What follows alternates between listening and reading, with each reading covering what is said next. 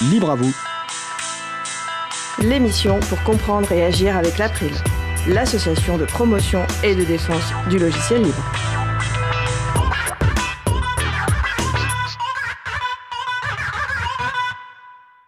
Bonjour à toutes, bonjour à tous. La collection Framabook, c'est-à-dire des livres libres, ce sera le sujet principal de l'émission du jour. Avec également au programme une chronique sur le thème de quel niveau de surveillance la démocratie peut-elle endurer?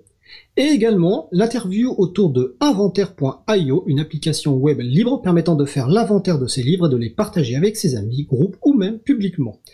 Nous allons parler de tout ça dans l'émission du jour. Vous êtes sur la radio Cause Commune, la voix des possibles 93.1 en Ile-de-France et partout dans le monde sur le site causecommune.fm. La radio dispose également d'une application Cause Commune pour téléphone mobile et elle diffuse désormais 24 heures sur 24 en DAB+, c'est-à-dire la radio numérique terrestre. Soyez les bienvenus pour cette nouvelle édition de Libre à vous, l'émission pour comprendre et agir avec l'April, l'association de promotion et de défense du logiciel libre. Je suis Frédéric Couchet, le délégué général de l'April. Le site web de l'April, c'est april.org. Vous y trouvez déjà une page consacrée à cette émission avec les liens et références utiles, les détails sur les pauses musicales et toute autre information utile en complément de l'émission. Et également les moyens de nous contacter. N'hésitez pas à nous faire des retours pour indiquer ce qui vous a plu, mais aussi des points d'amélioration. Nous sommes mardi 26 mai 2020, nous diffusons en direct, mais vous écoutez peut-être une rediffusion ou un podcast, et je faisais un petit coucou à notre réalisateur du jour, William Agasvari, qui adore que je dise cette phrase. Si vous souhaitez réagir, poser une question pendant ce direct, n'hésitez pas à vous connecter sur le salon web de la radio. Pour cela, rendez-vous sur le site de la radio, causecommune.fm, et cliquez sur le bouton chat, et retrouvez-nous sur le salon dédié à l'émission, dièse, libre à vous. Nous vous souhaitons une excellente écoute. Alors, nous allons passer euh, directement donc au premier sujet, une lecture d'informations et de mise en perspective de la philosophie GNU. C'est la chronique Partagée et bon de Véronique Bonnet, professeure de philosophie et vice-présidente de l'April. Véronique Bonnet aujourd'hui va nous parler du thème Quel niveau de surveillance la démocratie peut-elle endurer? Bonjour Véronique. Bonjour Fred. Alors en effet, c'est un. Ah, bah, je te laisse la parole. C'est un texte de euh, Richard Stallman, qui a été publié il y a déjà sept ans. C'était à l'automne 2013 dans la revue Wide, donc qui a été repris, traduit, repris sur le, le Framablog. Et euh, il se trouve que ce texte, quel niveau de surveillance la démocratie peut-elle endurer, je l'ai donné en travail à mes deux classes de maths euh, puisque cette année, le thème est la démocratie, il se trouve que euh, ce texte de Richard Stallman, qui est très argumenté, euh, qui est un repère puissant pour nourrir les réflexions sur la démocratie, euh, a été une façon de prolonger ce qui, dans le programme de mes élèves, avait déjà fait émerger des thématiques qui regardent directement le rapport entre la démocratie et le logiciel libre. Alors je vais donner trois exemples avant de passer à, ce commentaire du texte de Richard Stallman. Par exemple, nous avons au programme une pièce d'un grec qui s'appelle Aristophane. Aristophane qui, alors que la Grèce a inventé la démocratie, en moins 424, donc là voilà, on retourne un petit peu en arrière, se demande ce qui se passe quand, par exemple, Athènes, démocratie, est en guerre. Parce que lorsqu'Athènes est en guerre, nécessairement, l'Assemblée va donner les pleins pouvoirs aux généraux, et peut-être que l'exercice de la parole, le libre exercice euh, de la parole autonome sur l'agora, sur la place publique, va se trouver affecté. Alors, autre thématique qui a un rapport direct avec une des questions abordées par Richard Stallman dans ce texte, euh, il y a chez Tocqueville. Alors là, on va avancer un petit peu dans l'histoire, 1840, un texte qui est très important, qui s'appelle De la démocratie en Amérique. Et la thèse de Tocqueville, elle consiste à se demander ce qui se passe lorsque l'État central se mêle de plus en plus de la vie privée des individus sans que ceux-ci se révoltent parce qu'on est dans une logique de soft power, et il y a une porosité de plus en plus grande entre vie publique et vie privée, euh, c'est-à-dire que le pouvoir central a de plus en plus d'informations euh, sur les citoyens. Bon, je pense que là, euh, un lien très essentiel peut être articulé avec le texte de Richard. Bon, enfin, dernière référence, il y a au programme un, ouvrage de Philip Roth. Alors là, on est en 2004. Le complot contre l'Amérique. La thématique du totalitarisme. Il se trouve que ce texte va être un brûlot aux États-Unis. 2004, c'est une dystopie, c'est-à-dire que Philip Roth se demande ce qui se serait passé si Lindbergh était euh, élu, avait été élu à la place de Roosevelt, président des États-Unis, et euh, s'il avait eu des ententes avec Hitler, on est dans une dystopie. Euh, là, la question du totalitarisme, la question de l'emprise d'une puissance sur les vies privées, sur les vies intimes des individus euh, émerge et peut également nourrir la réflexion euh, sur la démocratie. Alors ces trois thématiques, on va les retrouver abondamment euh, dans le texte de Richard. J'avais proposé à mes élèves de maths de disserter à partir du sujet suivant. Mettre la démocratie en sécurité exige une réduction de la collecte des données privées écrit Richard Stallman, vous vous demanderez de manière ordonnée si une dissociation entre la vie publique et la vie privée des citoyens est requise pour que la démocratie soit effectivement une démocratie. Alors nous entrons dans le texte euh, de Richard Stallman, je vais me focaliser sur son argumentation et je vais montrer euh, que cet article est non seulement très équilibré. Il est dans un pragmatisme très respectueux euh, du droit aussi bien des citoyens de se protéger que euh, de l'impératif pour la démocratie euh, de pouvoir se défendre contre ce qui la menace. Et je dirais qu'il y a dans ce texte deux volets.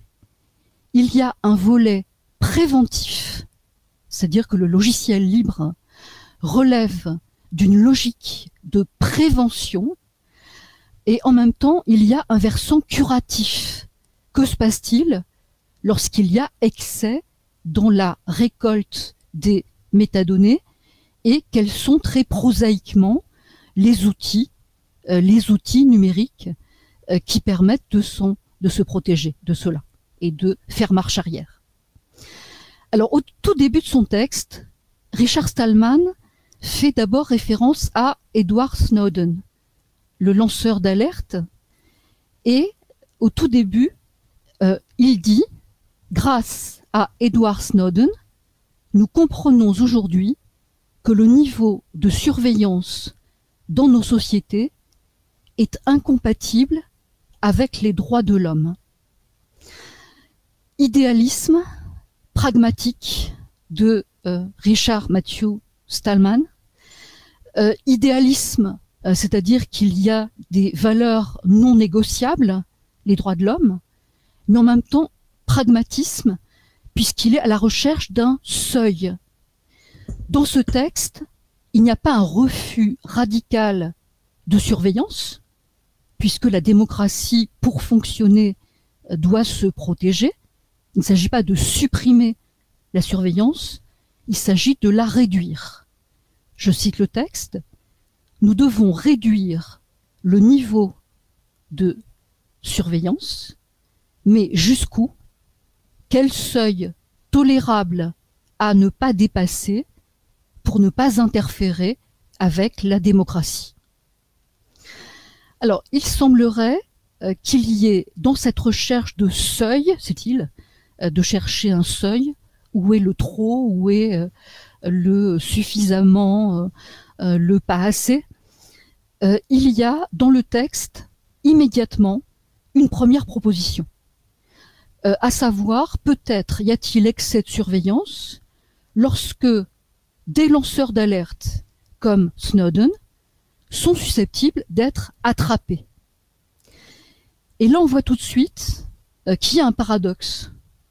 Parce que plus il y a de collecte de données, plus il faut réagir, plus il faut lancer des alertes, mais en même temps, moins on le peut. Euh, plus ceci devient délicat, où il se trouve que Edward Snowden, pour lancer son alerte, a dû s'entourer de précautions très précises de façon à contacter les journalistes de façon à pouvoir le faire en sécurité. Conséquence de cela, vous avez deux axes qui sont proposés par Richard Stallman, à savoir il faut d'une part que le peuple sache ce qui se passe dans la démocratie, il faut qu'il y ait une lisibilité de la démocratie, et il faut que les lanceurs d'alerte puissent faire leur travail.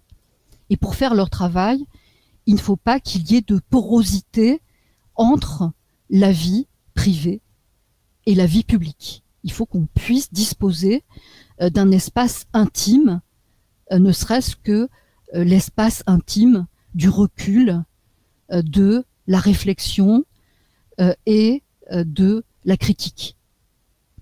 Alors, quelle préconisation Vous avez deviné, les logiciels libres? je vous ai dit que ce texte était de 2013, c'est-à-dire que c'est un texte qui est écrit juste 30 ans après l'automne 1983, où le projet GNU a été lancé euh, par Richard Stallman, donc un appel à coder, un appel à protéger le code de toute appropriation qui irait à l'encontre euh, des idéaux euh, de la communauté libriste.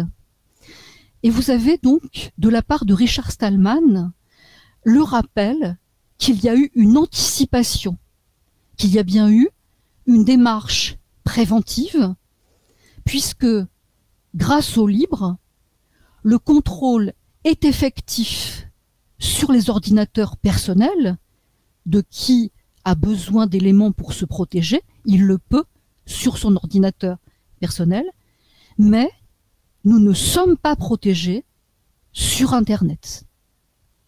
Alors cette dissociation est d'un extrême intérêt euh, puisqu'en effet, euh, si nous faisons usage euh, des outils libres qui ont été réalisés depuis 30 ans par la communauté, alors en 2013, nous sommes protégés, nous le peuple. Vous avez souvent dans ce texte, de la part de Richard Stallman, un nous le peuple. Nous sommes protégés dans notre informatique, à ceci près que sur l'Internet, non, nous ne sommes pas pleinement autonomes, il y a une part de risque euh, pour nous donner. Et il se trouve que cette part, qui est euh, non maîtrisée, fait euh, qu'il est important de tenter de se protéger néanmoins. Et il est important que les lanceurs d'alerte se protègent et que les groupes dissidents pacifistes se protègent.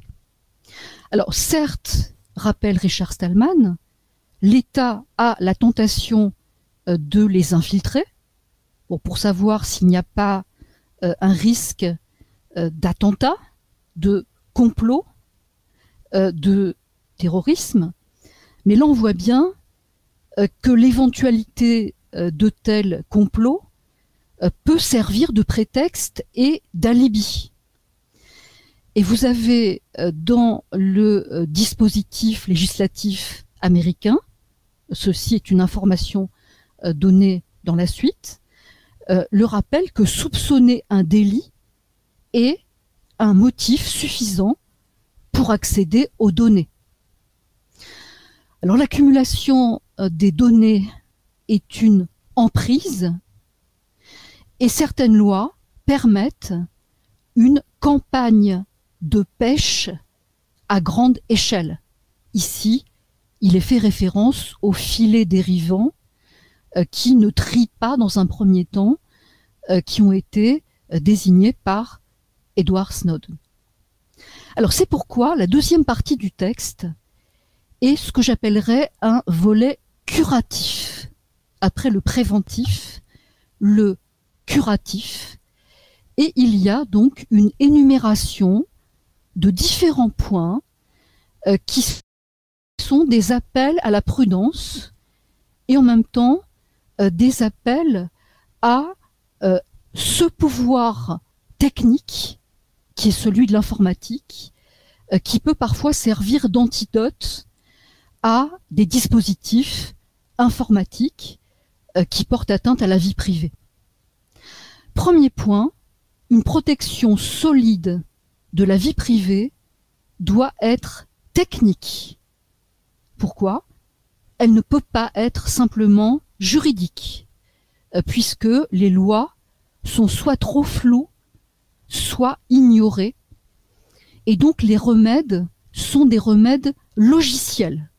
Ceci est le premier point, des remèdes logiciels euh, qui visent l'autonomie de l'utilisateur. Deuxième point, euh, il faut être soi-même prudent. Il faut soi-même être un acteur de la protection de sa propre vie privée. Euh, le premier acteur, c'est soi-même.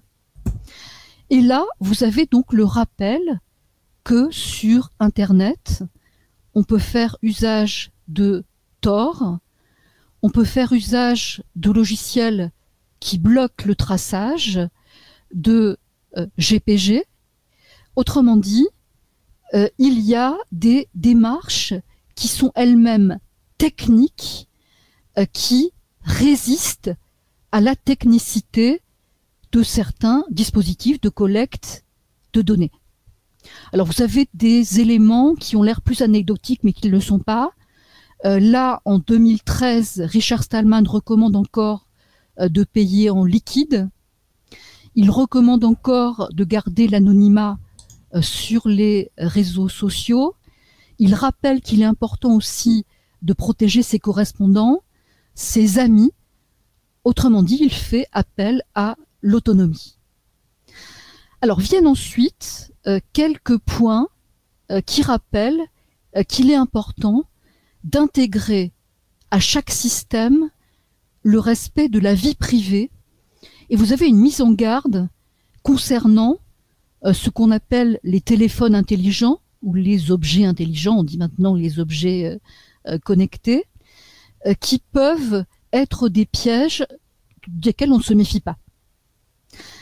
Il est conseillé, toujours dans le registre de cette autonomie, de cette préservation dont on est le premier acteur, de garder ses propres données dispersées, de ne pas faciliter les choses.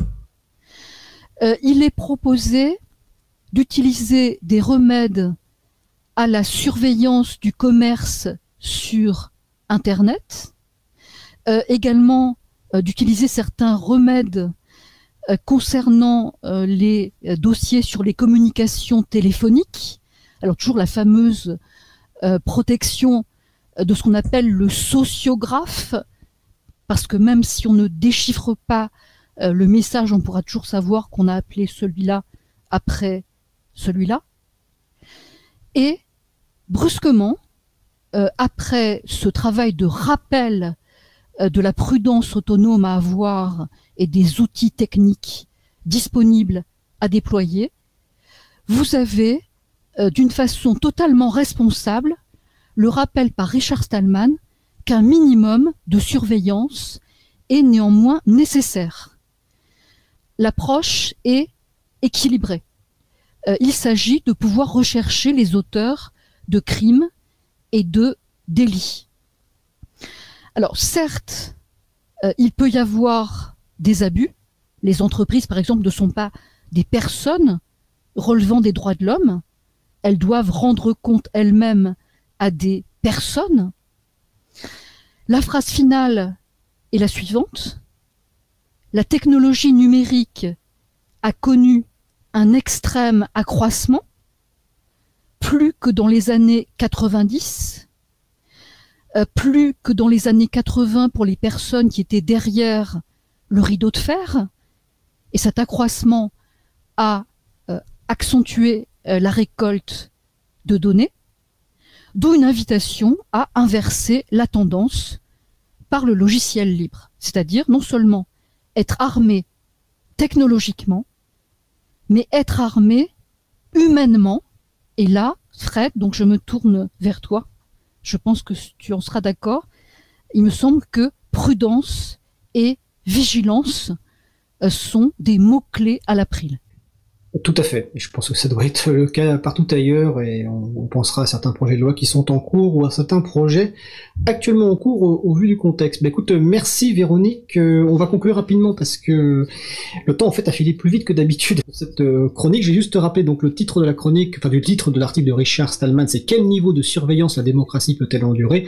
Vous le retrouvez sur les sites de gnu.org en version anglaise et française, traduit d'ailleurs par notre groupe de traduction La philosophie GNU euh, que vous pouvez rejoindre si vous voulez participer. Toutes les informations sont sur le site de l'April, april.org. Euh, Véronique, on se retrouve donc euh, bah, écoute, en juin euh, pour la prochaine chronique Partagez et bon Avec grand plaisir, Fred. Très bonne journée. Ok. À bientôt. Bonne journée, Véronique.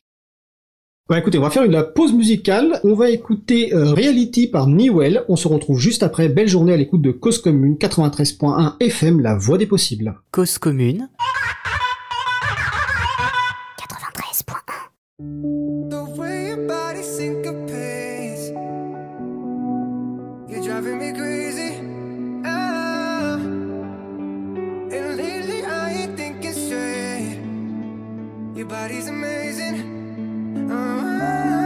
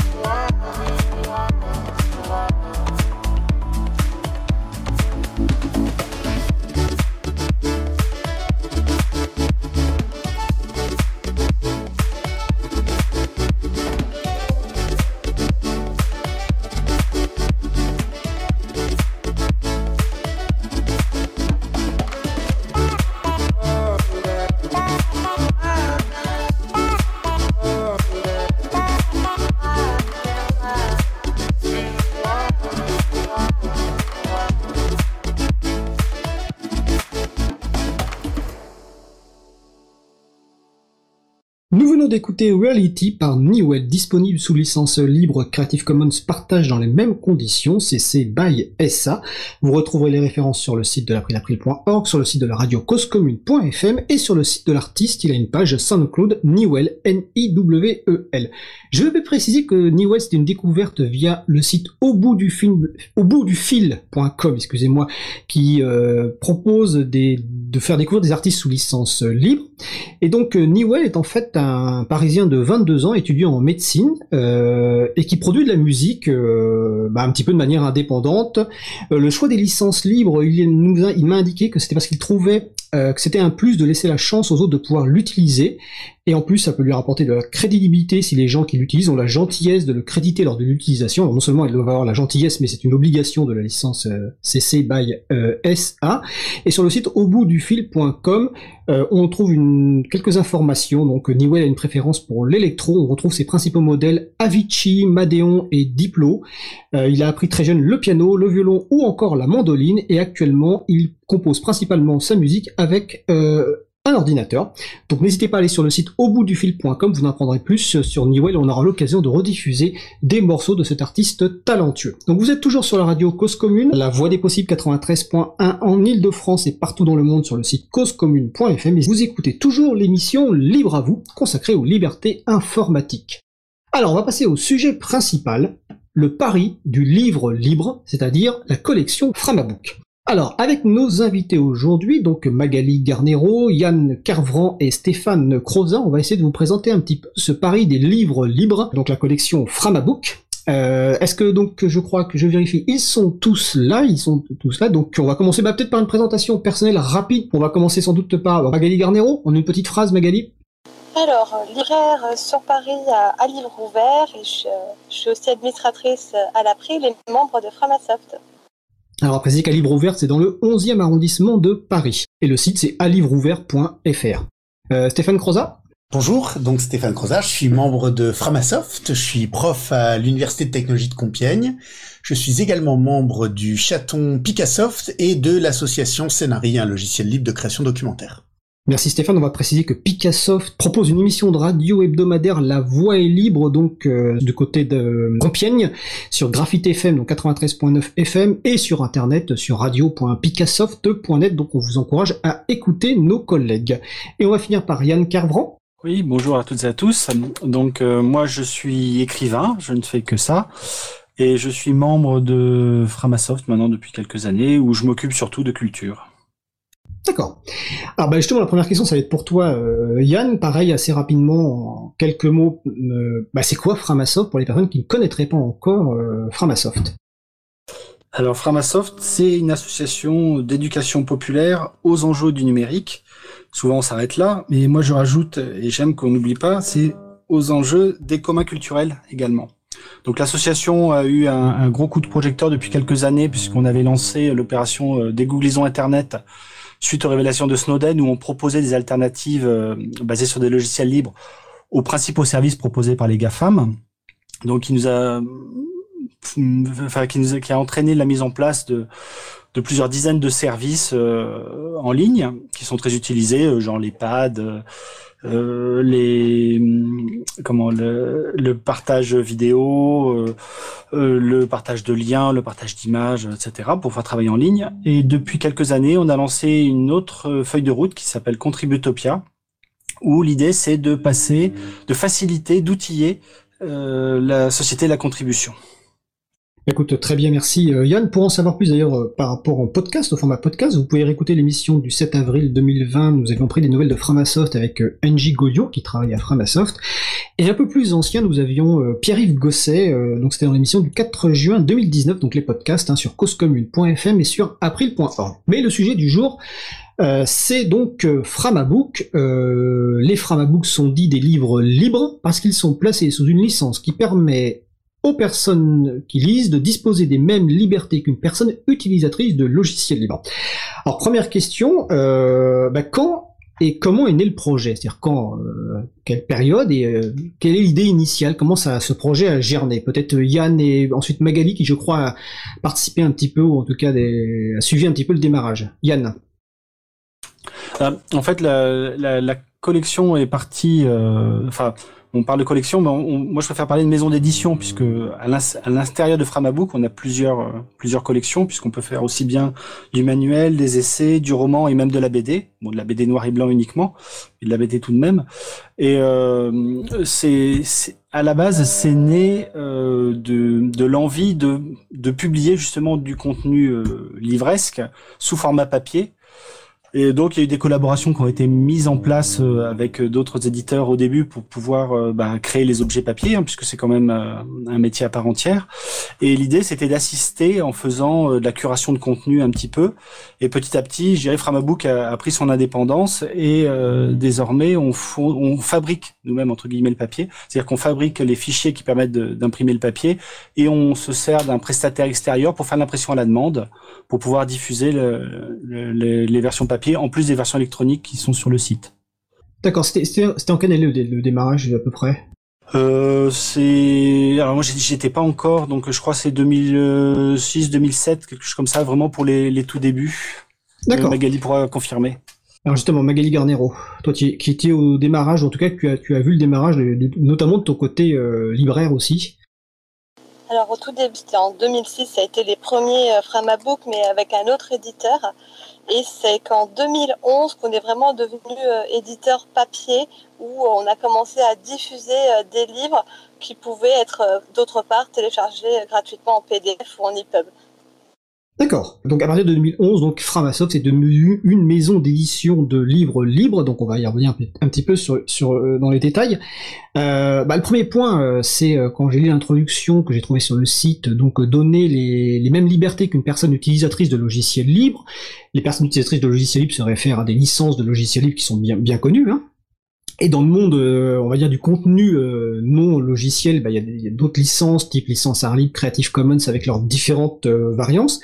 quelles licences libres ont été utilisées, sont choisies et pour quelles raisons? Parce que j'ai vu que c'est vraiment des licences notamment qui ne permettent pas, enfin qui n'interdisent pas plutôt, excusez-moi, la réutilisation commerciale ni même les modifications. Ce sont donc les licences qu'on considère comme les plus libres permettant de réutiliser y compris pour des questions commerciales ou même en modifiant les œuvres qui sont produites dans le cadre de Framabook. Donc pourquoi ce choix de licence libre euh, à, ce niveau-là? Euh, Yann, peut-être? Euh, c'est-à-dire que nous, on différencie vraiment ce qu'on appelle les licences libres et les licences de libre circulation. Donc les licences libre circulation, c'est en particulier dans les Creative Commons celles qui incluent le NC, donc non commercial, et non dérivative, donc pas de modification.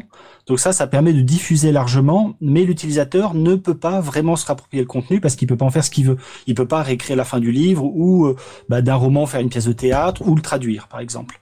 Donc nous, on n'accepte que les, travaux qui sont sous licence libre. Donc euh, tu as évoqué la licence art libre. Donc dans les Creative Commons, euh, il y a la CC BY, CC BY SA. Il y a la CC 0, hein, le domaine public volontaire aussi. c'est absolument compatible euh, avec la maison d'édition. Donc parce qu'on veut garantir justement, comme tu le disais, euh, aux utilisateurs les, les, les, mêmes droits que des utilisateurs de logiciels libres, c'est-à-dire que les gens puissent utiliser le contenu pour en faire ce qu'ils ont envie d'un point de vue culturel. Donc on essaie de fournir également ce qui pourrait être des sources c'est-à-dire qu'on donne les, les fichiers euh, LaTeX qui nous permettent de générer en particulier le PDF. Euh, et puis bon, on est certains auteurs, euh, dont moi, moi je donne carrément mes, fichiers Markdown, qui sont les fichiers texte les plus simples qui soient, pour que les gens puissent les, les remanipuler facilement. Je crois que Stéphane fait également la même chose. Donc voilà, il y a quelques auteurs, il y a J également qui fait les BD, qui essaie de mettre à disposition le maximum de sources pour que les gens puissent ensuite créer à partir de la matière culturelle qu'on a proposée. Ouais, c'est-à-dire que ce qui, ce qui est mis à disposition n'est pas simplement le produit fini, que ce soit en format PDF ou EPUB pour des liseuses, mais c'est le format source original. Donc on va rappeler, bon, LaTeX, c'est un langage et un système de composition de documents. Markdown, c'est un formatage de documents, mais c'est des choses qui sont textuelles et assez simples, enfin assez simples, qu'on peut apprendre et en tout cas qui permettent de, modifier. Et je vais préciser que sur les choix des licences libres rapport aux licences libre diffusion, euh, dans l'émission Libre on a fait exactement le, même choix. Donc on a le même type de licence pour les musiques, donc des licences euh, CC BY, CC BY SA, ou la licence art libre, euh, qui est née en France, je le rappelle, peut-être en 2010 ou en 2011, mais je dis peut-être des, euh, des bêtises. Stéphane, donc toi Stéphane Croza, tu, tu, fais pas partie de, de, de Framabook, mais tu es tu es auteur, donc tu l'as dit tout à l'heure, tu es enseignant-chercheur et enseignant-chercheur dans l'université de technologie de Compiègne. Et par ailleurs, donc tu écris aussi des livres. Ça nous permet d'aborder la, euh, la, politique éditoriale un petit peu euh, de, de Framabook. Donc euh, Yann va la détailler. Mais toi, en tant qu'auteur qui d'un coup écrit un livre, et tu, évidemment tu nous expliqueras le titre du livre et le, sujet, pourquoi avoir choisi la maison d'édition Framabook et pas avoir une, une maison d'édition autre? Alors euh, donc le, le livre s'appelle Trace et euh, effectivement pourquoi avoir choisi euh, euh, Framabook? Eh bien alors j'avais déjà évidemment une une attirance on va dire assez forte pour pour la culture libre par par par mon parcours. Mais je suivais également l'ensemble des, des, des travaux de Framasoft mais je dirais euh, le, premier point, c'est effectivement de maximiser la diffusion, et je pense qu'on retrouvera aussi des choses que l'on connaît dans les logiciels libres, c'est-à-dire que, euh, en fait, on, se, rend compte que le fait de le diffuser euh, sous licence libre à travers une maison d'édition, eh bien, ça va permettre in fine au, euh, au roman de toucher euh, plus de personnes. Donc pour moi, je crois que c'est vraiment le, le, premier élément. Euh, ce que je savais pas à l'époque et ce que j'ai découvert depuis, je sais pas, on pourra l'approfondir un petit peu, mais c'est aussi du coup ça ferait un autre argument, c'est que en fait le, le droit d'auteur, on peut considérer qu'il ne fonctionne pas aujourd'hui en, en, termes économiques, c'est-à-dire que de toute façon, il ne permet pas de rémunérer ou permet extrêmement mal de rémunérer les, les, les gens qui produisent du contenu. Donc d'une certaine façon, il n'y a rien à perdre pour ceux qui pensent que l'on pourrait perdre avec une licence libre, et il y a tout à gagner en termes de diffusion. D'accord, on va parler euh, du modèle économique. Euh... Alors, remarquons, on peut en parler tout de suite, on est, on est en mode de discussion. Euh, dans la Enfin, on va comme finir un petit peu sur la politique éditoriale parce que toi, tu, donc tu nous as expliqué pourquoi tu t'es dit finalement tu n'as rien à perdre, tu as quelque part beaucoup de choses à gagner en, proposant ton livre côté Framabook. Euh, mais ton livre Trace, c'est pas un livre euh, qui parle de logiciels libres directement, si je me souviens bien, ni de culture libre. C'est un livre euh, d'anticipation, on peut dire, c'est ça? Oui, tout à fait. Donc à ce moment-là, côté Framabook, euh, donc plutôt Yann et Magali, comment se fait le choix des livres que vous que vous allez choisir d'éditer? C'est-à-dire qu'est-ce que est-ce que par exemple vous proposez, est-ce que vous avez une catégorie de livres que vous avez que vous avez envie, une thématique, des thématiques? Est-ce que vous proposez par exemple des livres en cherchant des auteurs, ou est-ce que quand les gens vous contactent, ben, vous fixez par rapport à, la, à une politique éditoriale que vous auriez fixée. Donc, est-ce qu'il y a une politique éditoriale vraiment euh, fixée au, au, niveau des Framabook où finalement beaucoup de choses peuvent être faites? Le cœur. Le coup de cœur. Le coup de cœur. Ça, c'est le libraire qui parle de ça. En fait, la plupart des livres euh, sont, c'est des auteurs qui vont être en contact avec des bénévoles. Donc, c'est vraiment que des bénévoles du côté de Framasoft. Donc, si un bénévole a un coup de cœur pour un livre, il va accompagner l'auteur jusqu'à la publication. D'accord. Mais euh, Yann, est-ce qu'il y a euh, là c'est le coup de cœur effectivement, donc mais est-ce qu'il y a quand même des, des limites ou est-ce que finalement bon, tout à l'heure tu parlais de bande dessinée, donc finalement tout livre peut être édité euh, par un Framabook à partir du moment où finalement ça doit correspondre à un coup de cœur par rapport sans doute est-ce que vous avez un comité éditorial je ne sais pas et ça doit évidemment être sous licence libre. Oui, oui. Alors, euh, le... effectivement, c'est important de le dire. Euh, donc, euh, c'est une, une, partie de Framasoft. Il n'y a que des bénévoles. Hein, il n'y a pas de, de salariés qui s'occupent de, des éditions Framabook. Donc, il faut qu'il y ait une rencontre de la part d'un des bénévoles bah, pour le projet qui est proposé, hein, comme le dit Magali, parce que c'est lui qui va faire le travail d'éditeur. Donc il faut avoir le, temps et l'énergie de s'investir sur le projet. Après, d'un point de vue euh, très prosaïque, effectivement, alors on a une ligne éditoriale qui est de s'intéresser justement au commun culturel, à la culture libre, de façon générale. Donc c'est très plastique comme définition de l'éditorial, c'est-à-dire qu'on a envie que les, les gens qui viennent proposer des livres, soit réfléchir sur des problématiques qui gravitent autour des questions des communs culturels et du libre, ou qui ce soit des ouvrages techniques sur des logiciels libres par exemple. Si c'est de, de la fiction, bah, qu'il y une réflexion sur la forme ou sur le fond de la part de l'auteur qui concerne quand même le libre. J'en suis aussi un exemple, hein, puisque bah, Framabook est aussi un, bon terrain de recrutement pour Framasoft, puisque je suis rentré par à Framasoft par Framabook, comme Stéphane. Moi, j'écris des romans policiers qui se passent euh, pendant les croisades, donc euh, ça a l'air extrêmement éloigné. Sauf que j'avais été publié chez un auteur éditeur traditionnel. Euh, j'avais deux, romans déjà de publiés et je voulais récupérer les droits de mes romans pour les mettre sous licence libre. Et j'avais envie de le faire avec un éditeur, parce que je pense comme Stéphane que c'est important de travailler avec un éditeur euh, quand on est quand on est auteur, on est un petit peu né dans le guidon, on est un petit peu tout seul. Et donc, euh, bah, je cherchais quelqu'un qui puisse m'assister. C'est là où j'ai rencontré euh, donc Framabook.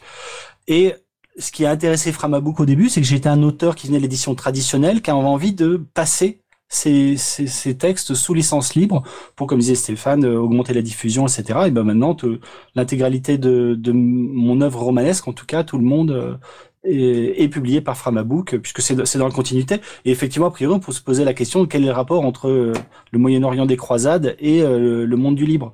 C'est parce qu'il y a vraiment eu une une volonté politique de ma part et d'expliquer aussi pourquoi je fais ce choix, etc. Euh, de, de, de quitter l'édition traditionnelle pour faire de la culture libre. D'accord.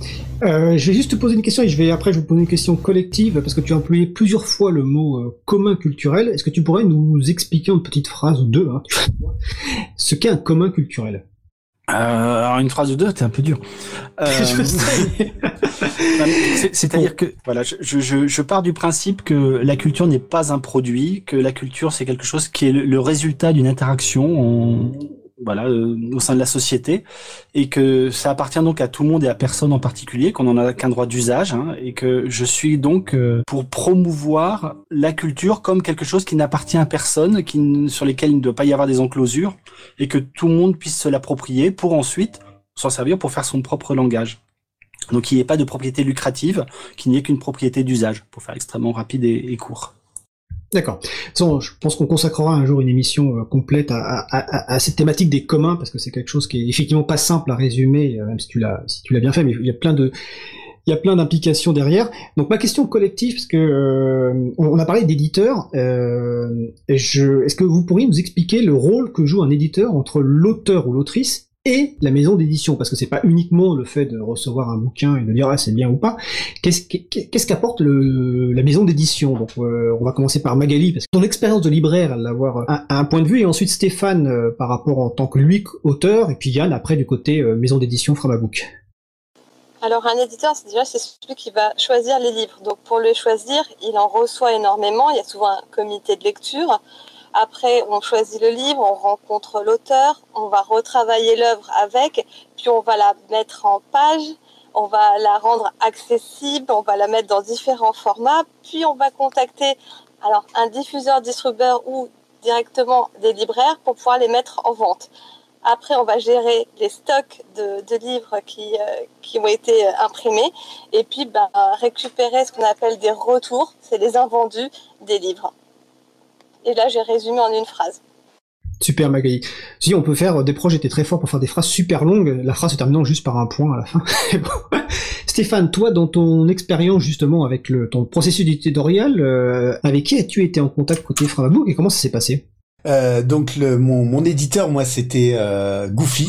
Euh, donc je vais, euh, je vais, je vais y revenir euh, un, un, petit peu. Je me, je me, permets juste de revenir sur la, la question que tu as posée avant, qui est directement en lien dans les, dans les hum, critères en fait pour pour éditer un livre chez Framabook. Il y a le fait de rechercher un éditeur. Ça c'est quelque chose que j'ai que j'ai aussi vu chemin faisant. C'est qu'en fait il y a pas mal de gens qui, qui ont juste envie quelque part d'avoir une un petit peu une caisse de résonance ou d'avoir un livre qui qui est qui est diffusé. Et ce qu'on m'a dit dès le début, et on va voir que c'est la vraie valeur ajoutée, c'est qu'en fait l'enjeu c'est aussi de rechercher et eh bien euh, un regard critique, une volonté de euh, de voir en fait son travail modifié, amélioré, etc. Donc ça c'est vraiment un, un, point super important. Il y a cette volonté de rentrer dans un processus éditorial et pas juste en quelque sorte de faire valoir euh, son écriture. Donc par rapport à mon expérience, bah, je, vous, je, vous, en touche deux mots justement avec avec Goofy. Euh, en fait, ça, ça a commencé hein, quand j'ai euh, quand j'ai pris contact avec euh, avec Framabook. Donc, faut envoyer euh, un petit projet de une ou deux pages qui décrit un peu l'ouvrage. En plus de ce qu'on a écrit, pour moi, c'était c'était une première version. et puis, donc, à partir de ce moment-là, donc, la première chose qui se passe, c'est qu'on reçoit un gros gros mail de. alors moi, c'était Christophe Mazuti qui me l'avait envoyé, qui reprend en fait la synthèse de plusieurs lectures. Donc, ça veut dire que j'avais déjà été lu par, bah, je sais pas exactement par qui, mais par 4-5 personnes. Il y avait Yann dans le lot, je, je, je, je crois me souvenir. Euh, et puis euh, ensuite, donc euh, Christophe euh, m'avait donné, enfin voilà, avait pas mal insisté justement sur ce que je viens de dire, c'est-à-dire le fait d'accepter euh, la critique des modifications et de rentrer dans un processus éditorial. Et ensuite, eh bien, euh, je suis rentré dans un cycle euh, infernal ou vertueux euh, avec Goofy, et en fait, bah, ça c'était des échanges quasiment tous les jours, hein, tous les deux trois jours, on s'envoyait des mails. J'ai envoyé des versions, il me renvoyait des, propositions de correction, je renvoyais des choses, etc., etc. Donc le travail de l'éditeur, pour moi, là, concrètement, ça a été à peu près 30% d'ajouts euh, à ce que j'avais envoyé. Ça a été des modifications euh, assez euh, importantes au sens où, bah voilà, des personnages qui ont été améliorés, des trames qui ont été un peu mieux ciselées, etc., etc. Et donc, et c'est là-dessus que je conclus. Pour moi, c'est du coup, il y a un vrai, vrai boulot d'éditeur. C'est-à-dire qu'à la fin, je pense que ce que j'ai publié est bien mieux que, que ce que j'ai envoyé au début. Bah super, je vais laisser Yann finir sur la partie rôle de l'édition, ensuite on fera une pause musicale et après la pause on verra un petit peu sur les aspects économiques. Donc Yann, sur ce rôle d'éditeur, est-ce que tu veux ajouter quelque chose? Oui, juste un détail, euh, euh, c'est les gens ont tendance à prendre euh, Framabook pour l'éditeur du libre, mais on est un éditeur de libre, c'est-à-dire qu'on fait du libre, mais il y a malheureusement il y a presque que nous, mais il y en a d'autres qui le font. Voilà, on n'a pas vocation à publier tout ce qui est sous licence libre. On, on essaye vraiment de d'accompagner, comme le, disait Stéphane, et comme ça repose que sur les énergies bénévoles, bah parfois euh, il y en a pas beaucoup, et donc du coup on, peut, on, refuse quand même énormément de projets parce que comme je disais, il faut qu'il y ait un éditeur qui se propose, même si le livre nous a l'air intéressant. En ce moment, on est en train de discuter sur un projet qui nous a été proposé. Le projet a l'air intéressant, mais il s'avère que personne parmi les gens disponibles ne se sent les compétences pour l'accompagner euh, suffisamment. Donc ça va sûrement se, terminer en, en refus, parce qu'on a envie d'accompagner de, et de faire ce que dans beaucoup de maisons d'édition traditionnelles, des éditeurs ne peuvent pas faire parce qu'ils ont la culture du chiffre, malheureusement, qu'on leur on les oblige, hein, c'est pas c'est pas par choix. Et donc quand ils ont euh, des dizaines d'auteurs à suivre, bah, ils ont pas le temps de faire le suivi éditorial. Nous, on, on a le luxe de pouvoir se le permettre, parce qu'on est bénévole finalement au sein d'une structure associative. D'accord, super. Bah, écoutez, on va faire une petite pause musicale. Nous allons écouter Une étincelle par l'eau. On se retrouve juste après. Belle journée à l'écoute de Cause Commune 93.fm, la voix des possibles. Cause Commune 93.1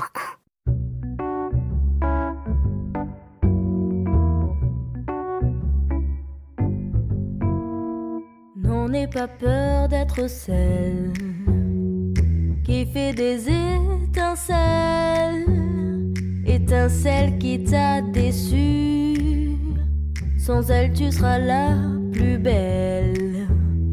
Moi, je roule sans gêne, j'égrène des graines de mon autour du cou.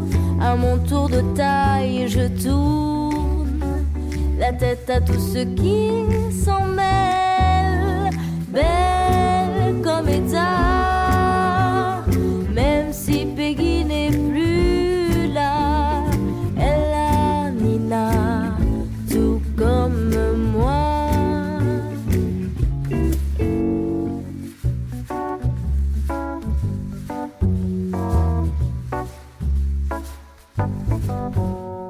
Je ne veux pas être une madone qu'on enferme dans l'oubli veux qu'on me chante comme fredonne jusqu'à l'insomnie. Ils seront tous à mes pieds, la tête tour à tour noyée. Je veux pas qu'on m'enterre sur terre avec mes étoiles, j'espère.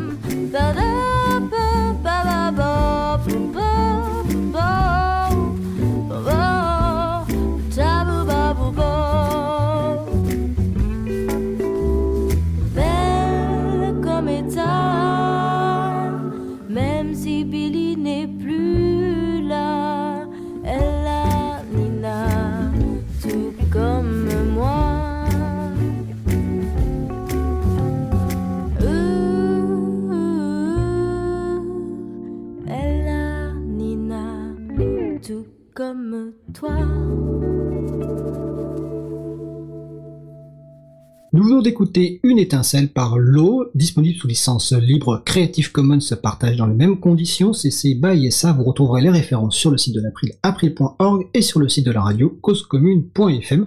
Vous écoutez toujours l'émission Libre à vous sur Radio Cause Commune, la voix des possibles 93.1 FM en Ile-de-France et partout dans le monde sur le site causecommune.fm. Donc nous allons poursuivre notre discussion sur le pari du livre libre, donc avec la collection Framabook, avec nos invités, donc Stéphane Croza, Magali Garnero, Yann Carvran.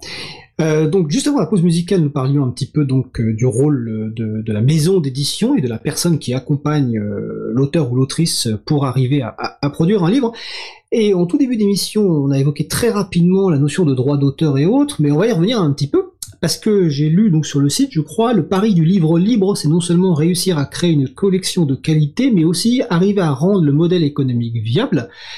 Bah déjà, donc première question toute simple, c'est quoi le modèle économique de la maison d'édition euh, Framabook Donc peut-être que Yann veut commencer alors c'est très simple. Euh, pour l'instant, on, ne cherche pas à hum, générer de l'argent avec la structure euh, de la maison d'édition, parce qu'on a la chance de faire partie d'une association qui est financée par le don. Donc on ne cherche pas la rentabilité sur chacun des titres, ce qui nous permet de passer du temps puisqu'on est on est des, des bénévoles. On n'a pas de centre salarié non plus qui est affecté sur le, le projet. Et donc l'idée, c'était d'arriver à trouver des outils qui soient pratiques, efficaces, pertinents. Euh, le problème, c'est que on a un peu tout testé et ça change absolument régulièrement. Et on, on aurait aimé, dans l'absolu, pouvoir proposer des sets d'outils qui puissent servir à des petits éditeurs, par exemple, des petits éditeurs indépendants. Mais euh, finalement, on se rend compte que les, les, pipelines de production sont tellement spécifiques selon les individus, les besoins, les, les, les auteurs, les autrices, que hum, on a été obligé régulièrement de modifier en fonction des contributeurs, des contributrices, parce qu'il y en a qui sont à l'aise avec l'informatique, d'autres qui ne le sont pas. Et donc du coup, on n'a pas vraiment hum, réussi euh, justement cet aspect-là euh, de, l'envie qu'il qui y avait. Et donc je pense que finalement on, est en train d'assumer ça et de se dire qu'on est plus une maison d'édition d'expérimentation, de tests, de propositions et de profiter du, statut associatif pour justement expliquer que bah, on, a le luxe de pouvoir tester des choses qui peut-être ne fonctionneront pas, mais qui peut-être déboucheront sur des possibilités qui pourront être offertes à d'autres, parce que bien sûr tout est toujours diffusé de façon transparente et ouverte. D'accord, donc ça c'est le point de vue, on va dire, de la maison d'édition, euh, du point de vue de, l'auteur ou l'autrice. Donc toi Yann, tu es hoster, mais on va commencer par, euh, par Stéphane. Je crois, je crois me souvenir Stéphane, alors je sais plus quelle expression tu as employée tout à l'heure quand tu parlais des, des droits d'auteur, je sais plus, mais tu vas la retrouver sans doute. Euh, tu, tu n'avais pas l'air de d'y croire beaucoup, et notamment donc la question sur est-ce que, alors d'ailleurs ça va ça me faire venir une question. Attendez, je prends mes notes parce qu'en préparant l'émission, j'ai reçu des propositions de questions. Il y en a une qui est en lien avec le sujet donc euh, du modèle économique et de la rémunération. Notamment, c'est bah, comment est gérée la question donc euh, des, des droits d'auteur là dans, dans, le terme juridique et notamment s'ils sont euh, s'il y a plusieurs personnes être intervenues sur le livre mais avec un travail inégal. Donc déjà première question, Stéphane, comment toi tu au niveau de la gestion des droits d'auteur, comment ça se passe? Et question plus générale, s'il y a plusieurs personnes qui interviennent sur un livre, comment se passe la, la gestion des droits d'auteur? Donc c'est euh, une question qu'on a reçue avant, en préparation de l'émission. Stéphane Croza. Alors, euh, concernant les, les droits d'auteur, ouais, ce que j'ai dû te dire tout à l'heure, c'était que ça marchait pas. Hein. Enfin, en gros. Oui, je crois un truc comme ça. Ouais. en gros, aujourd'hui, il y a, y, a, y a un principe de départ qui est que c'est censé protéger les gens qui créent pour ensuite euh, amener à les rémunérer. Mais euh, c'est pas, pas le sujet de cette émission d'approfondir ça, mais en fait on se rend compte que dans à peu près euh, tous les domaines, que ce soit, c'est particulièrement vrai en littérature, mais que ce soit également dans la musique, etc. Mais en fait il y a quelques stars qui en vivent, euh, et puis une grande grande majorité des gens qui qui ne touchent presque rien. Yann pourra nous, nous redonner ça ou peut-être Magali plus en détail, mais je crois que les revenus moyens d'un auteur c'est c'est 100 euros ou 200 euros par par par an de droits d'auteur. Euh, alors de ce point de vue-là, Framabook ne fait pas mieux du tout. euh, donc du coup, en fait, le, le, le modèle de rémunération, eh bien aujourd'hui, euh, il, euh, il, ne, il, ne, fonctionne pas. Hein. Il n'y a, a, aucun auteur chez, chez, il y a aucun auteur chez, chez Framabook euh, qui est en mesure de, de, gagner sa vie avec ça. Euh, mais en revanche, eh bien, l'idée c'est justement d'aller explorer des, euh, comme le disait Yann, des, des, des choses. Euh, parmi ces choses, il pourrait y avoir effectivement le fait de, de, de financer en quelque sorte a priori, peut-être d'explorer des, des crowdfunding Une autre piste également que l'on a évoquée, pas encore concrétisée, euh, mais que j'aimerais bien à nouveau euh, réactiver pour euh, mon, prochain roman, eh bien c'est des idées de coédition avec des maisons d'édition qui ont voilà qui ont disons qui ont un peu plus de, de notoriété, de la présence en librairie, pour essayer de combiner eh bien la logique de la diffusion libre, par exemple sur les versions électroniques, et essayer de trouver des modèles un petit peu plus rémunérateurs sur le papier. Avant de passer la parole à Magali, de me demander son avis sur ce sujet-là, si je me souviens bien, pour avoir euh, quand j'ai préparé l'émission, les contrats de diffusion du Framabook ne sont pas exclusifs, c'est-à-dire justement ils laissent la possibilité entière à, l'auteur ou l'autrice euh, l'entière maîtrise des modes de diffusion et donc de choisir de, générer différents contrats, enfin de, traiter différents contrats avec différentes maisons d'édition. C'est bien ça dont tu parles?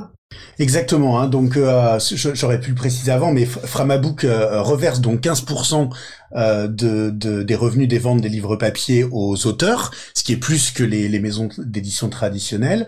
on a la possibilité effectivement de, de, mettre en place une logique de, de dons pour essayer d'avoir des, des, revenus complémentaires. Et puis comme tu l'as dit, on peut, et ça fait partie des, aussi des objectifs de Framabook, essayer de, de se faire éditer par ailleurs dans une logique non exclusive.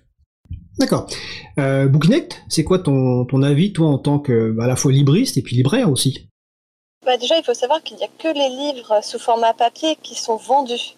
Euh, si vous voulez voler sous autres formats numériques, PDF ou EPUB, c'est gratuit. Donc déjà, rien que là-dessus, les, les auteurs ne touchent rien.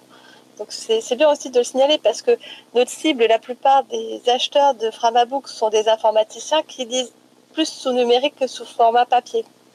Après, c'est aussi difficile de vendre des Framabook parce qu'on ne les trouve pas forcément en librairie. C'est pas pour rien que euh, en 2011, quand l'éditeur Framabook est né, j'ai dit moi je les veux en librairie parce que je les achetais par en vente libre. Et à l'époque déjà les frais de port étaient assez euh, assez importants.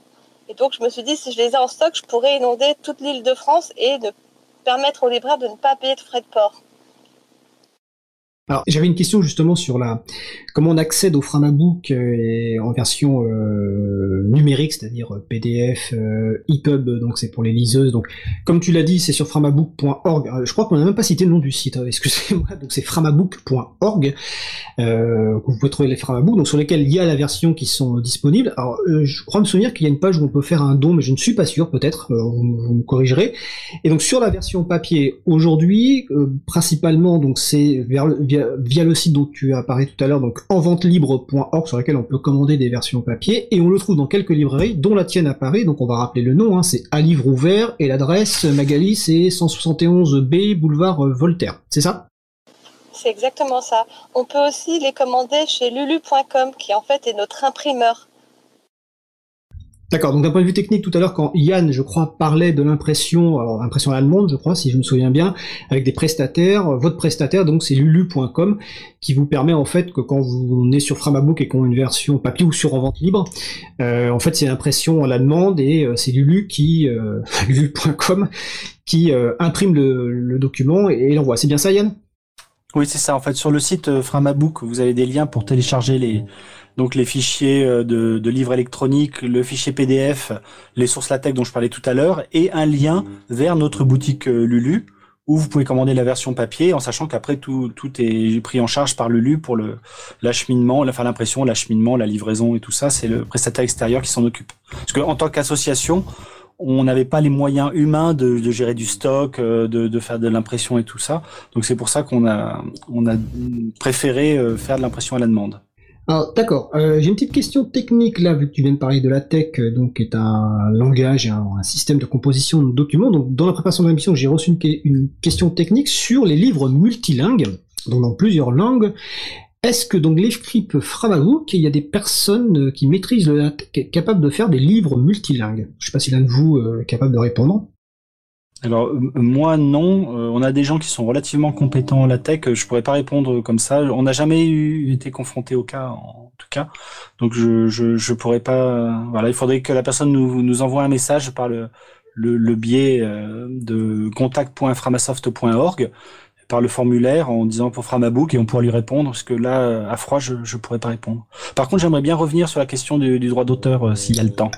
Alors, en fait, j'allais justement euh, parce que j'ai vu que de tes, dernières publications, donc il y a un billet de blog sur euh, Framablog, euh, donc on mettra les références évidemment euh, sur le site de la radio euh, causecommune.fm et sur le site de l'April, april.org, où tu expliques ton choix pour tes dernières publications. Donc justement, sur cette question du droit d'auteur, toi tu l'as dit tout à l'heure en fait, alors je sais plus quelle expression pareille tu as employée par rapport à ça. J'aimerais bien connaître ta position toi en tant que Yann Carpran et si cette position que, que tu as expliquée en préparant euh, est la position officielle de Framasoft. Enfin, ou de Framabook en tout cas. Oui, alors euh, quand on n'a pas d'auteur, j'ai peut-être utilisé le mot imposture, c'est peut-être celui-là. C'est possible, oui. Et euh, oui, c'est-à-dire que je, alors ce qui pourrait paraître un petit peu déconcertant vu que je, je suis écrivain, euh, je, je, suis farouchement contre le, le droit d'auteur qui pour moi relève justement d'une imposture intellectuelle euh, et qui pour moi infuse de façon très sournoise euh, des, des, concepts de capitalistes finalement dans la façon de voir le monde en tant qu'auteur et euh, en le faisant comme une espèce d'horizon indépassable. C'est-à-dire que si je veux pouvoir vivre de mes écrits, il faut que j'ai une vision de capitaliste. Hein. C'est pas moi qui le dis, c'est Warren Buffett. Hein. Pour lui, les écrivains sont les meilleurs capitalistes qui soient. Euh, personnellement, je cite souvent Jean Zay qui, euh, dans les années 30, a préconisé de faire une loi qui considère l'écrivain comme un, un, ouvrier, un prolétaire, dont le règlement est différé seulement, avec des contrats d'édition extrêmement stricts. Donc voilà, moi je suis farouchement contre le droit d'auteur, et donc j'ai proposé à ce que mes quatre derniers livres, qui sont sortis il y a 15 jours là, chez Framabook, bah, il n'y ait pas de contrat d'édition, parce que justement, comme ce sont des ouvrages sous licence libre, a priori, il n'y a pas besoin de contrat d'édition. Je suis pas le premier à le faire. Hein. Il a, David Revoy l'a fait pour une BD avec Glénat il y a déjà quelques années. Donc il n'y a pas besoin de faire de contrat d'édition pour que Framabook puisse légalement imprimer les ouvrages. Et donc vu qu'il n'y a pas de contrat d'édition, il n'y a pas besoin de me rémunérer sur les ventes que Framabook va faire, puisque moi ça me regarde pas. J'ai mis une œuvre sous licence libre et il se trouve que Framabook, qui m'a aidé à les mettre en forme, les édite aussi. C'est tout. Donc euh, l'idée, c'est justement d'essayer de décorréler le revenu des gens qui essaient de faire du contenu culturel de euh, la vente, euh, selon des principes capitalistes, euh, des supports de cette culture, en fait. Voilà, moi je, je, trouve que ça pose vraiment un problème de vision du monde, et donc euh, bah, j'essaye de proposer de le décorréler. Donc le seul moyen, c'est de supprimer le droit d'auteur. Et donc j'en parlais au début, là peut-être de voir comment est-ce qu'on peut mettre en place des formes de mécénat. Euh, Stéphane en, parlait un petit peu tout à l'heure de, crowdfunding, euh, d'appel aux dons. Ça marche très très très mal en littérature, hein, d'expérience, euh, ce que j'ai pu voir. Moi j'ai, un appel aux dons ouvert depuis des années. Je, je, dois gagner à peu près 12 euros par mois de dons réguliers, hein, pour vous donner un ordre d'idée. Donc ça marche extrêmement mal parce qu'on n'est pas dans pour la littérature dans le cadre d'une culture qui est facilement euh, diffusée sur les médias sociaux, etc. Donc on n'est pas du tout dans l'instantanéité. Hein. Lire un bouquin, ça prend du temps, d'en faire la critique, d'en parler, etc. Donc on est vraiment sur un temps long qui correspond pas du tout aux habitudes actuelles. Donc c'est très compliqué d'arriver à mettre en place finalement un revenu de ce type-là. Mais je trouve ça intéressant, voilà, de, de dire la, vente de livres papier ne rapporte rien à l'auteur, on essaie de trouver une autre solution, et c'est peut-être la société, c'est peut-être pas à Framabook de trouver la solution de comment me, me rémunérer, c'est peut-être à la société d'y penser. Stéphane, je vois que tu veux réagir, vas-y. Ouais, c'est juste pour rebondir sur effectivement le, le, ce que ce que disait Yann hein, sur le, le, la vision capitaliste, c'est-à-dire qu'à un moment, euh, on, on, est quand même dans un truc un peu bizarre, euh, je trouve, à la base dans dans la culture, c'est-à-dire qu'on fait on fait d'abord ça, euh, je pense pour euh, l'immense majorité par plaisir et par envie d'être lu, écouté, vu, etc. selon selon ce que l'on fait. Et en fait, on se retrouve avec un espoir euh, un peu absurde de se dire on fera peut-être partie des 1 pour 1000 ou des 1 pour 10 000 euh, qui qui qui arriveront en parce qu'il y aura de la chance, etc. On peut se faire croire du, du talent, mais peu importe. et du coup, c'est quand même un, un, contrat un peu absurde quoi. On part avec juste une envie et puis on arrive avec ce, ce, ce désir de faire partie d'une toute toute petite élite et du coup effectivement il y a y a y a, y a un truc assez malsain là-dedans. Alors évidemment hein, moi j'ai un un un métier, j'ai un salaire par ailleurs donc c'est assez facile de de de voilà de ne pas trop se préoccuper de ça, mais comme le dit Gann, il y a vraiment un enjeu à se préoccuper mais par contre, il est vrai qu'aujourd'hui, on n'a pas les réponses. problems. Et, pour finir de répondre à ta question, euh, donc ça c'est ma position personnelle que je pousse quand même un petit peu à Framabook depuis quelques temps. Et euh, donc on a convenu de le faire là pour euh, mes bouquins qui sont qui viennent de sortir. Et on, envisage justement de se tourner. On en a parlé en fait à l'AG en début d'année et on devait en parler lors de, du Framacan qui malheureusement à cause du Covid a été annulé. Mais l'idée ça va être certainement de systématiser ça, de le proposer pour essayer vraiment de qu'il y ait cette rupture finalement entre le fait de, de, de, de, vendre un objet physique et de le lier à la rémunération du, du créateur de contenu culturel. D'accord. Alors il nous reste même pas trois minutes. Magali, est-ce que tu voulais rajouter quelque chose sur ce point-là avant peut-être ma dernière question? Je ne crois pas, non. D'accord. Alors je précise que Yann, euh, donc je dis sur le Frama blog, détaille encore plus euh, ce qu'il vient de dire et notamment il renvoie euh, dans les exemples possibles d'inspiration aux travaux de Bernard Friot et du réseau Salaria. Donc je vous encourage en tout cas à aller lire ce billet de blog et je pense qu'on consacrera une émission sur ce thème-là qui est effectivement plus large que simplement celui qu'on aborde aujourd'hui. Donc là il va nous rester 2 minutes 30.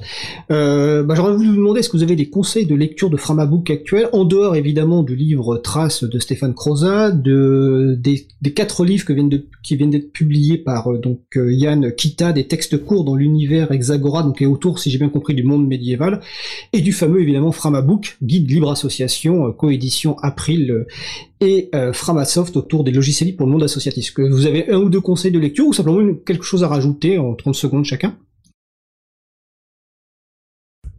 Allez, je me lance. Du coup, évidemment, si on donne des conseils, ça fera des, euh, ça fera des jaloux. Mais moi, j'aime beaucoup les Grisebouilles et euh, j'ai beaucoup aimé également le premier roman de euh, de Pouillot. Donc voilà, deux, deux conseils, mais ça n'exclut pas les autres. Hein. Le, polar de Fred Urbain, le Working Heroic Fantasy de G, etc.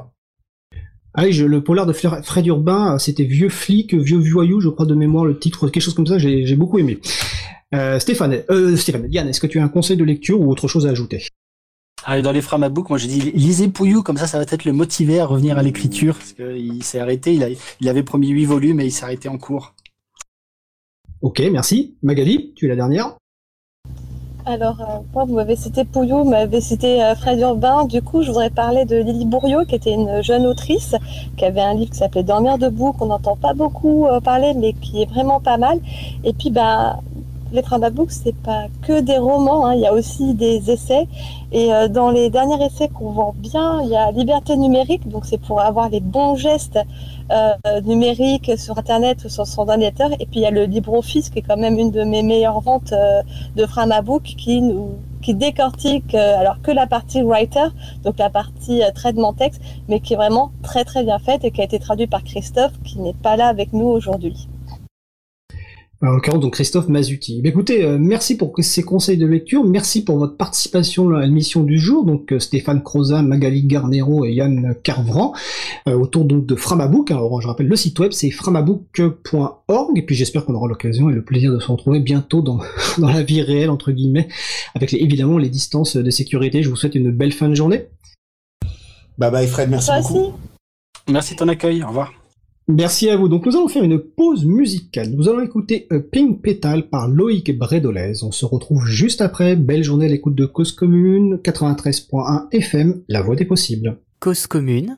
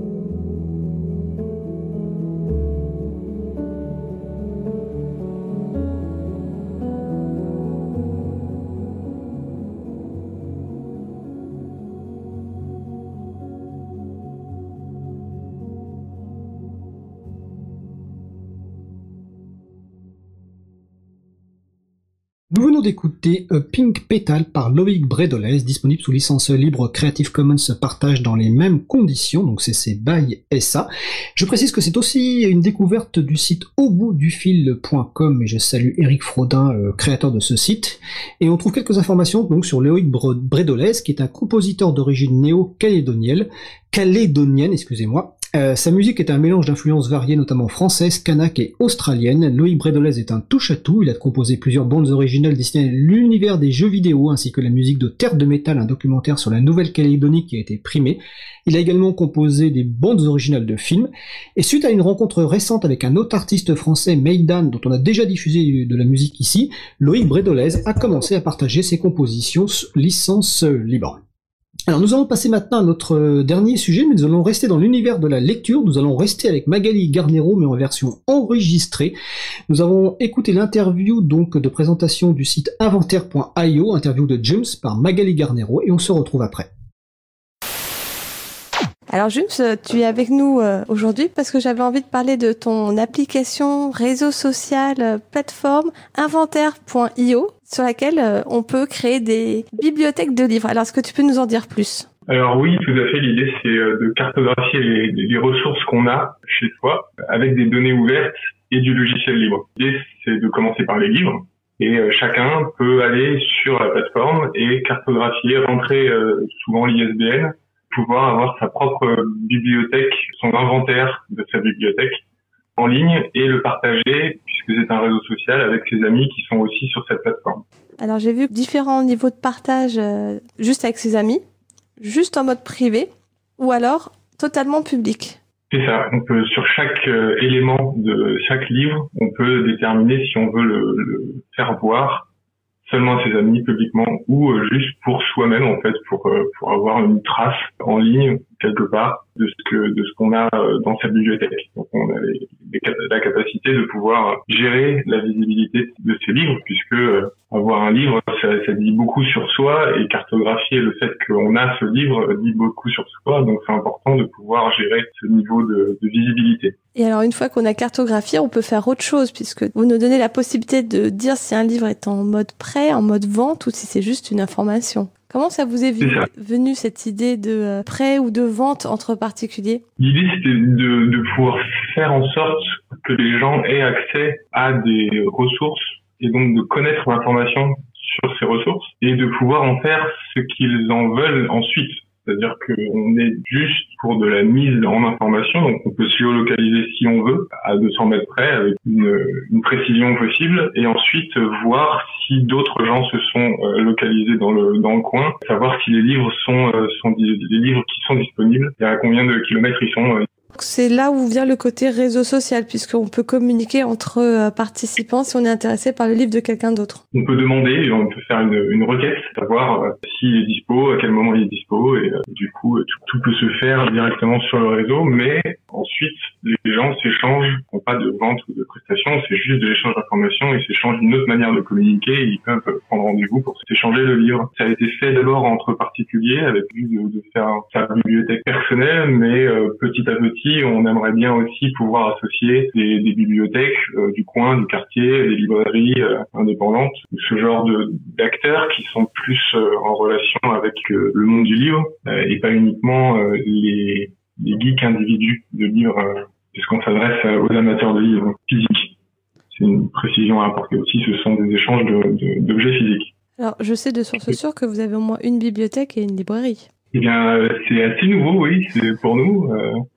Mais euh, on est on est ravi que tu aies essayé l'outil. Euh, tu, utilises Inventaire maintenant, même les bibliothèques le font. Donc euh, comment est-ce que tu comment est-ce que tu t'en sors? Alors bah moi j'ai fait un import de mon inventaire. Bon, c'est vrai que c'est un gros inventaire puisque je, la librairie à livre ouvert a mis 6000 bouquins sur sur Inventario et du coup vous êtes allé récupérer les données des livres que dont je vous avais donné des ISBN. Où êtes-vous allé récupérer toutes ces données? Alors, les données sur les livres sont assez euh, répandues sur le web. Du coup, il n'est pas très difficile d'aller chercher euh, le, titre du livre et, le nom de l'auteur pour un ISBN particulier. En recoupant quelques sources, on arrive à contribuer à faire de la donnée ouverte qu'il l'était, puisqu'il suffit d'une recherche sur n'importe quel moteur de recherche pour pouvoir hein, accéder au titre et à l'auteur. Oui, mais les couvertures de livres, C'est assez particulier quand même. Les couvertures de livres, c'est particulier. Il faut savoir que c'est compliqué d'avoir une application comme celle-là sans image. Oui, c'est impossible. C'est attractif d'avoir la, la, visualisation de ce que représente l'objet que vous possédez, hein, puisque euh, cartographier ce que vous avez déjà en, en propriété. L'outil est construit comme ça. Donc du coup, on se, on se débrouille pour avoir les images et on on table sur un fair use euh, qui, qui est pour une association qui fait du logiciel libre si on vient nous chercher des noises. Mais c'est jamais arrivé. Mon petit doigt m'a dit que vous utilisiez aussi beaucoup Wikidata. Il y a beaucoup Wikidata, ouais. Il y a, en fait, il y a deux faces dans le. Donc là, on a parlé d'une face de l'application qui est le client web hein, euh, pour s'échanger des livres, mais pour du coup euh, faire en sorte que les livres soient reconnus, qu'on puisse dire que tel ouvrage physique, eh c'est bien tel auteur, pas tel autre.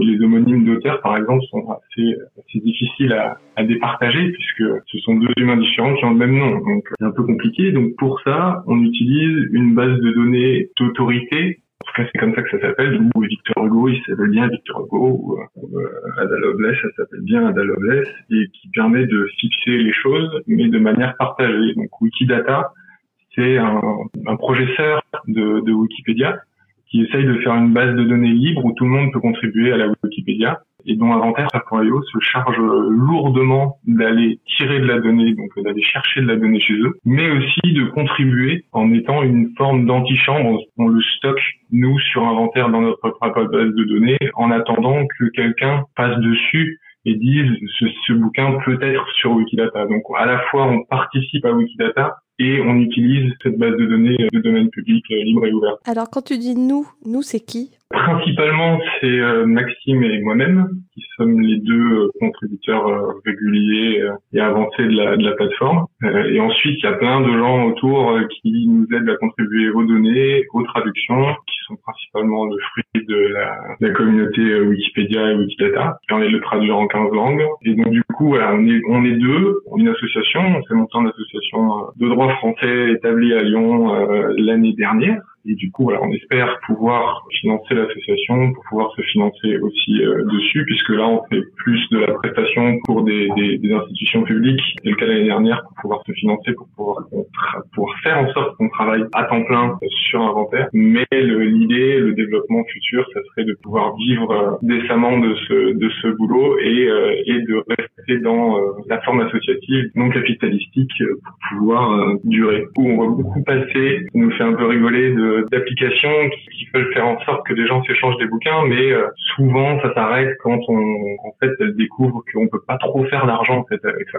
Donc voilà, nous on voit passer les, trains et, euh, et on essaye d'avoir le nôtre pouvoir faire en sorte que les gens s'échangent des informations et euh, participent à la donnée de Wikidata. Du coup, si on veut vous donner des sous, ça se passe où? C'est sur le site en bas, euh, je pense dans les, dans les infos, on peut lire un, un donate pour l'instant. Euh, c'est encore très rudimentaire, on n'a pas forcément encore passé l'étape d'avoir des cotisations et des fonds, et c'est encore en cours, donc c'est gentil de tendre la perche, il va falloir qu'on trouve de l'argent au bout d'un moment, mais là, on essaye de développer notre truc, et le côté administratif de gérer une association, etc., à deux, euh, voilà, c'est quand même assez, euh, lourd. Enfin, pas lourd, mais c'est moins sympa que le code, quoi. c'est pour ça que dans les associations de geeks, il faut toujours qu'il y ait des non-geeks pour qu'ils s'occupent de cette partie-là que vous aimez pas trop. On, essaye d'être polyvalent, ouais.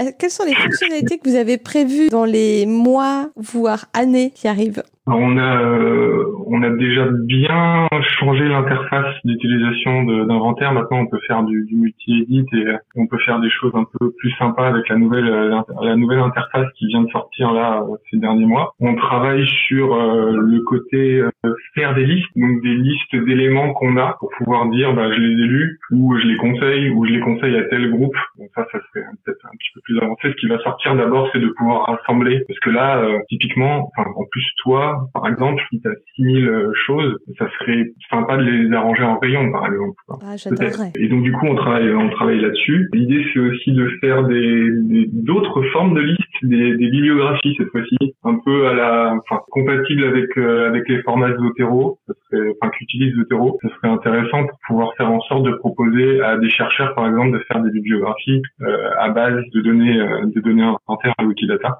C'est aussi un des trucs sur lesquels on, on table. Et puis après, il y a les, plans à plus long terme, euh, en termes de fonctionnalité, euh, de pouvoir avoir d'autres types de choses que les livres. On pense aux jeux de plateau, aux DVD, aux, aux vinyles, des choses de ce style-là. Mais bon, on n'est que deux, donc on a, peu de ressources mais euh, c'est libre donc si quelqu'un veut venir et forquer le truc et partir avec c'est fait pour et on sera ravi de voir les, les résultats s'ils reviennent Et comme votre appli est libre, ça peut être fait par n'importe c'est du logiciel libre oui tout le monde peut le reprendre tout le monde peut le modifier euh, et le publier. Et c'est de la donnée libre aussi accessible euh, via des dumps ou via euh, via, des, via des demandes des requêtes une, une API donc euh, tout est tout est accessible et tout est modifiable. Donc euh, allez-y et dites-nous ce que vous en pensez. Alors, quelle est la technique qui se cache derrière? Alors la technique c'est du oui c'est du pur JavaScript de, de deux côtés, euh, Node côté serveur qui, euh, qui sert principalement l'API et euh, côté client le du Backbone. Donc ça fait un petit moment, c'est un framework, euh, un ancêtre de, de React et de, des- choses qui marchent bien en ce moment côté front et qui permet de faire du, du full, euh, alors pas de la progressive web app, mais presque. En tout cas, on, on, on y travaille pour pouvoir faire en sorte que qu'on soit conforme un peu aux standards euh, et à l'exigence de rapidité et de flexibilité des, des nouvelles applications d'aujourd'hui, malgré le fait que ce soit du web. C'est important quand même d'avoir un service qui puisse faire tourner toutes les requêtes peuvent être assez poussées euh, côté Wikidata pour rechercher un, un livre. Et alors, ma petite dernière question, quelle est la licence que vous avez choisie et pourquoi? Alors la licence sur le, le logiciel c'est de l'AGPL parce que c'est des gens gentils, euh, les gens sous AGPL je sais pas. Et euh, côté euh, côté données c'est du c'est du CC0 comme tout Wikidata, enfin assimilé domaine public permet d'être le plus ouvert possible. Est-ce que tu as envie de rajouter une dernière chose À part que inventaire.io, c'est super sympa que tout le monde doit l'utiliser. J'aimerais bien avoir euh, tes, retours sur l'outil et comment euh, comment ça se passe. Alors, faut savoir que ben, pendant la période de confinement, toutes les plateformes de vente en ligne ont fermé leur stock sous prétexte que les libraires étaient fermés et que j'ai fait appel à Inventaire.io pour que mon stock reste accessible à mes clients. Et donc, bah, effectivement, j'ai balancé euh, un CSV en, de 6000 références qu'ils ont eu la gentillesse de mettre sur leur site. Mes clients vont voir, ils vont piocher, euh, ils trouvent des livres, ils trouvent pas les livres, bah, je peux pas tout avoir non plus. Et c'est vrai que c'est assez facile d'utilisation. Et la seule fonctionnalité qui manque, mais tu l'as déjà dit, donc c'est pas à peine de, de d'insister dessus, c'est euh, de pouvoir classer par genre, par catégorie ou par rayon. Mais je crois que vous travaillez déjà dessus. Bah, voilà, moi je trouve ça très simple d'utilisation et j'ai hâte que, que d'autres l'utilisent aussi. Alors moi je l'utilise à titre informatif avec un stock public, donc tout le monde peut y accéder, mais je ne prête pas et je ne vends pas sur la plateforme puisque je préfère que les gens viennent à la librairie. Je, je vois très bien ce qu'on pourrait faire ailleurs où justement on pourrait se prêter des livres les uns les autres et on saurait à qui on a prêté le fameux livre qu'on trouve pas tragique. Moi je voulais vous remercier d'avoir mis ça en place et puis d'être aussi réactif. Ben, merci beaucoup euh, de l'invitation à l'interview. Euh, je, je précise simplement qu'on ne peut pas vendre de, de, de livres, on ne s'occupe pas de, de paiement. Eh ben merci beaucoup Jums pour euh, avoir répondu à mes questions. À bientôt. À bientôt. Au Salut. revoir.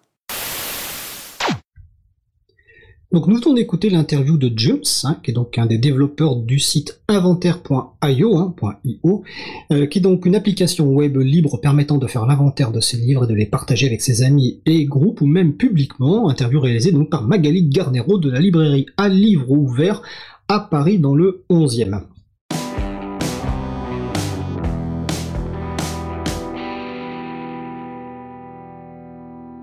Alors nous approchons de la fin de l'émission, je vais passer aux annonces, donc je surveille le temps pour voir combien d'annonces je peux faire. Donc première annonce déjà, euh, du 28 au 31 mai, euh, Debian, qui est un système d'exploitation libre pour votre ordinateur, euh, et en particulier Debian GNU Linux, on en a parlé dans le podcast, euh, dans l'émission du 12, euh, non, du 22 janvier 2019. Eh bien, Debian organise pour la première fois une DebConf en ligne, c'est-à-dire une conférence Debian en ligne du 28 au 31 mai. C'est la première fois que Debian fait ce format. C'est plutôt, ça s'adresse plutôt à des personnes qui veulent contribuer à Debian, donc plutôt technique. Donc plus d'infos sur le site debian.org. Et la semaine prochaine, nous devrions normalement avoir Nicolas Dandrimont, qui est un développeur Debian, pour nous dire ce qu'il s'est passé. Euh, Dans les news importantes récentes, notamment au niveau américain et plus globalement autour des brevets, Euh, en octobre 2019, euh, GNOME, alors GNOME est un, environnement de bureau euh, libre pour système d'exploitation libre, donc un, environnement de bureau intuitif. Et en octobre 2019, la fondation GNOME était attaquée par un patent troll. Alors un patent troll, ou ce qu'on peut appeler comme troll de brevet, ce sont des entreprises dont le modèle économique se base uniquement sur la vente de licences et des contentieux sur les brevets. Et la fondation GNOME attaquée donc par ce patent troll qui, qui s'appelle Rothschild Patent euh, RPI, alors je sais plus ce que ça veut dire. Bon, en gros Rothschild euh, avait décidé donc de répliquer en justice pour se défendre et de défendre les intérêts des, communautés du logiciel libre contre les abus du système de brevet. Alors l'April avait soutenu la fondation dans sa démarche, notamment en faisant un don au fonds de défense de GNOME, euh, et récemment, donc, euh, bah, je crois que le 20 mai 2020, la fondation GNOME et Rothschild Patent Imaging, c'est ce que je cherchais, ont annoncé que le différend avait été réglé. Alors, réglé comment? La fondation GNOME a obtenu une clause de non-poursuite pour tout brevet détenu par Rothschild Patent Imaging, et de plus, l'accord prévoit que les logiciels libres sous licence Open Source Initiative ne pourront pas être poursuivis par Rothschild Patent Imaging pour l'ensemble des brevets. Une centaine de brevets. Alors on peut considérer que cet accord est sans doute un bon accord pour GNOME, euh, et permet de neutraliser une centaine de brevets pour les logiciels libres sous licence validée par l'Open Source Initiative. Mais en fait, au final, la fondation GNOME considère quelque part que le brevet logiciel pour lequel RPI, donc euh, Rothschild Patent Imaging, attaquait, et incidemment tous les autres du portefeuille de brevets, bah, considèrent que ce brevet est valide. Et cet accord à l'amiable résout un cas particulier, la menace des brevets de RPI, alors que la contre-attaque annoncée par GNOME en octobre 2019 aurait pu donner lieu à une jurisprudence s'étendant au-delà de ce seul cas, dans un domaine où justement les jurisprudences sont rares. Donc c'est une bonne nouvelle et à la fois pas une bonne nouvelle, euh, peu, de déception du comportement de Gnome, mais on verra ce que ça donnera. Et j'espère que Gnome expliquera pourquoi tout d'un coup ils ont changé de, stratégie en, cours de route. Euh, autre annonce, euh, oui, il reste un tout petit peu de temps. Dans un récent rapport, le Parlement européen a recommandé vivement que tout logiciel développé par l'institution, donc le Parlement européen, soit rendu public sous licence de logiciel libre et ouvert. Alors c'est une disposition qui fait partie d'un rapport global sur le budget du Parlement européen. Alors signalons simplement que la formulation n'est pas du tout contraignante et qu'elle est surtout en recul avec l'article 47 du rapport du député Moraes qui avait été adopté en 2015 par le même Parlement européen. Et dans cet article 47 du rapport Moraes, celui-ci appelait clairement l'Union européenne à migrer vers le logiciel libre. Bon, ce rapport n'a eu aucun effet à notre connaissance. Donc voilà, ce nouveau rapport est en recul, mais espérons quand même que cela avance au fur et à mesure des années. Alors l'émission se termine. Je remercie les personnes qui ont participé à l'émission du jour. Véronique Bonnet, Magali Garnero, Stéphane Croza, Yann Carvran, James. Aux manettes de la régie aujourd'hui, William Agasvari. Merci également à Sylvain Kutzmann, bénévole à l'April, et Olivier Grieco, directeur d'antenne de la radio, qui s'occupe de la post-production des podcasts. Merci également à Quentin Gibaud, bénévole à l'April, qui découpe le podcast complet en podcast individuel par sujet.